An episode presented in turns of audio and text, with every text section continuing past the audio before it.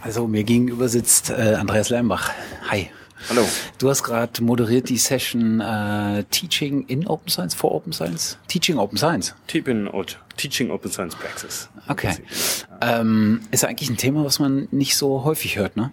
Ja, eigentlich äh, an der Uni wird es sehr selten angesprochen. Jedenfalls in meinem Fachbereich in der Biologie habe ich das sonst nie erfahren jetzt so direkt, aber war eine interessante Session. Hm. Was ist dein Eindruck? Äh, Gibt es da eine Schlagrichtung, die man ein, einsch einschwingen könnte? Oder geht es tatsächlich, wie wir jetzt oft schon in den Sessions hatten, so in Dutzend verschiedene Richtungen und es gibt eigentlich keinen Strang, an dem man ziehen könnte? War auf jeden Fall so, dass es in sehr viele Richtungen ging.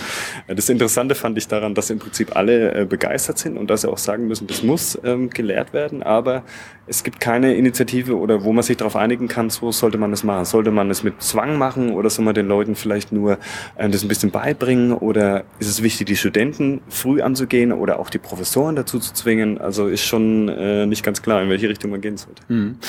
Du hast, glaube ich, selber ein äh, Beispiel gebracht mit der Software Carpentry die das Ganze ja ähm, in einem tatsächlich in einem offenen System auch betreiben. Das heißt also, man kann da Trainer werden und dann selber die Folien, die andere vorerstellt haben, nutzen, weiterentwickeln, sie dadurch auch wieder zurückgeben und verbessern über die Zeit. Ähm, hältst du das für ein denkbares Modell, was auch hier funktionieren könnte? Also ich finde das Modell, das ja von Greg Wilson, glaube ich, mhm. entwickelt wurde, echt super, vor allem weil eben das Lehrmaterial alles so offen ist. Das heißt, man muss ja auch gar nicht so einen Kurs besuchen, sondern man kann ja auch einfach auf die Webseite gehen und sich das anschauen. Aber ich glaube eben, es braucht hinter solchen Konzepten immer ein, zwei Personen, die da sehr engagiert sind, die das natürlich auf die Beine stellen, die das auch, auch am Laufen halten und die eben vielleicht in dem Fall dann auch Geld einwerben vielleicht, um das dann auch äh, richtig zu pushen und auch Freiwillige natürlich, die diese Kurse dann geben. Aber ich denke, das wäre ein Konzept, das äh, möglich wird, möglich ist, wenn es an den Unis sonst eben nicht angeboten ist. Mhm. An der Stelle ganz kurze Eigenwerbung. Äh, in einer der zurückliegenden Folgen hatten wir den Greg Wilson genau zum Thema Software Carpentry mal, also Interessierte können da auch mal reinhören.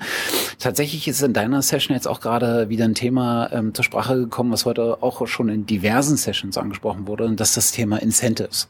Ne, wo sind eigentlich die Anreizsysteme? Und gerade bei dem, bei dem, bei dem Thema Lehre äh, ist das nochmal so ein bisschen anders gelagert. Ähnlich, aber da kommen andere Aspekte wieder mhm. eine Rolle. Siehst du irgendwo einen Ansatzpunkt, der, den, der sinnvoll ist, als erstes angegangen zu werden? Also um Incentives zu setzen mhm. im Endeffekt. Ja, also ich glaube, Geldgeber können da wahnsinnig viel machen. Wenn sie eben in ihren Policies richtig reinschreiben, alle Daten müssen öffentlich sein und wir müssen, wir wollen nach Open Science Prinzipien äh, das alles machen. Die Peer Reviewer können relativ viel machen, denke mhm. ich auch. Auch jetzt im, auf der Ebene des Journals. Bei der Lehre äh, kann, glaube ich, die Unileitung da auch relativ viel machen. Mhm. Ja, und da auch sagen vielleicht, dass das Lehrmaterial online gestellt wird oder so und wir verlangen das von euch oder hier habt ihr auch mal einen Kurs äh, Richtung, welche Lizenzen kann man für sein Lehrmaterial geben oder wie kann man das Material bekommen, dass man dann auch weiterverwenden kann. Mhm. Wäre auf jeden Fall ein schönes Community-Projekt, ja. sowas ähnliches der Software Commentary mal aufzusetzen mhm. für Teaching Open Science. Andreas, ja, herzlichen super. Dank. Ja, danke.